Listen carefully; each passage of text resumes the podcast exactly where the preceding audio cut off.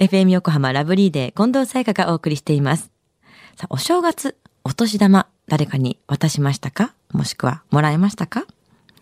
水曜日のこの時間は、もっと知りたい保険ナビ。生命保険の見直しやお金の上手な使い方について保険のプロに伺っています。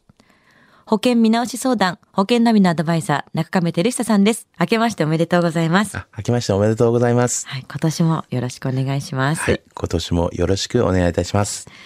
中亀さんはどんなお正月を過ごしてますか？はい。まあ、いつもと変わらないお正月で、まあ、おせち料理を食べたりとか、はいお雑煮を食べて、美味しいお酒を飲んで寝ると。ああ、そういうお正月の過ごし方ですね。究極のベイマックス化ですね。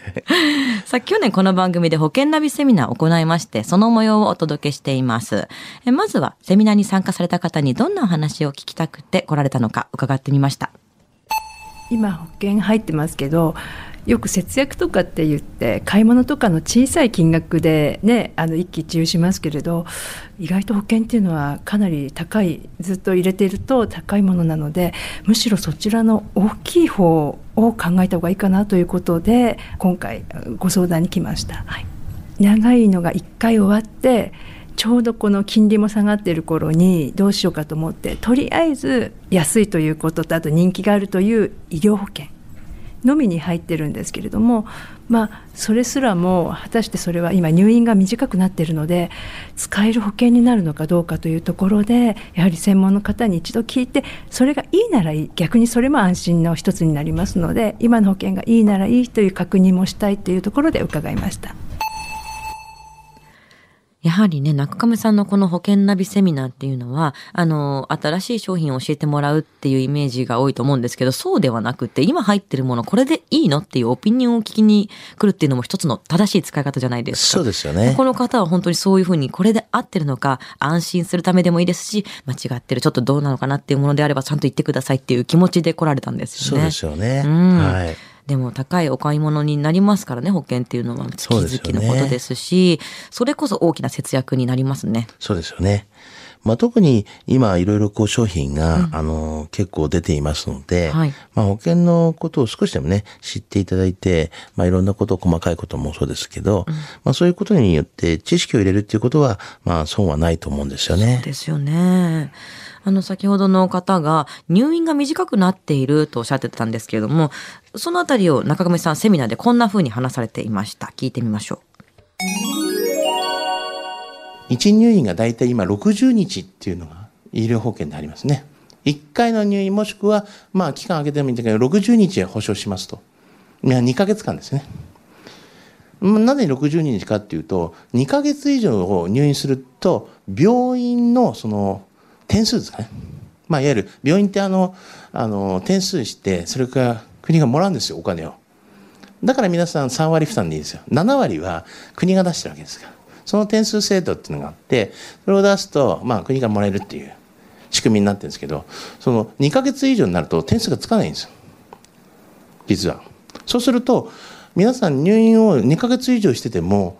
まあ病院からすると、ただでずっといられてるっていう状況下なんですよ。そしたら一回出ていただいて、新しい方入れた方がいいよねっていう、この経営的な話になりますけどね、病院の。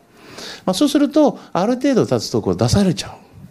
っていう形なんですよね。当然、じゃあ、病気によって長くいなきゃいけないよねって言った時に、じゃあどうするかっていうと、まあ、皆さんご存知だと思うと、個室っていうのがあります。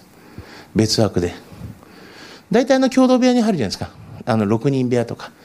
5人部屋とか、4人部屋とか、いろいろありますけど。でそれ結構安いんですね、保険料的に。あ、1日いくらって安いですね。何千円って。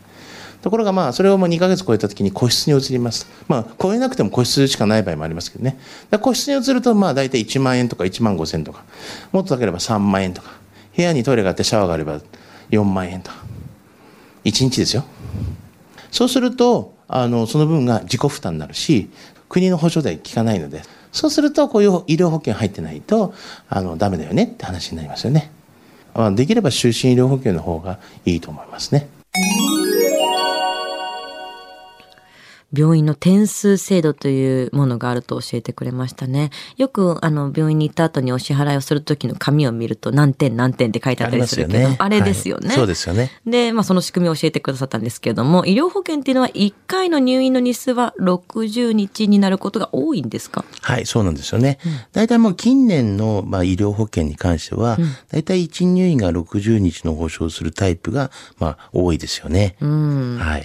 そうなると、あの、長く入院する必要がある、まあ、もしくはあるかもしれないっていう方はどうしたらいいんでしょうか？そうですよね。うん、あの、まあ、だから、まあ、1入院が60日じゃなくてですね、はい、1入院がまあ90日とか、はい、まあ、120日とか、まあ、あの、180日というのもありますし、はい、あの、もっと長期のものであれば、730日っていうものもあるんですよね。はい。ですから、まあ、そういった、まあ、選択ね、えー、できるような、あの、形にはなってますので、うん、まあ、長期の入院にちょっと心配な方はですね、うん、この、まあ、終身医療保険だけども、一入院の日数を選択するような形で選んでいただければいいかなというふうには思いますね。医療保険っていうのはこうパッケージで全てが決まってるイメージはあるけれども結構ばらしてこれはいくらにするとかこれはつけるこれはつけないっていうのは結構できるものが多いんですね。ありますよね。そうですよね。そうすると日数の部分は自分で調整してそういったプランに入ることもできるんですね。そうですね。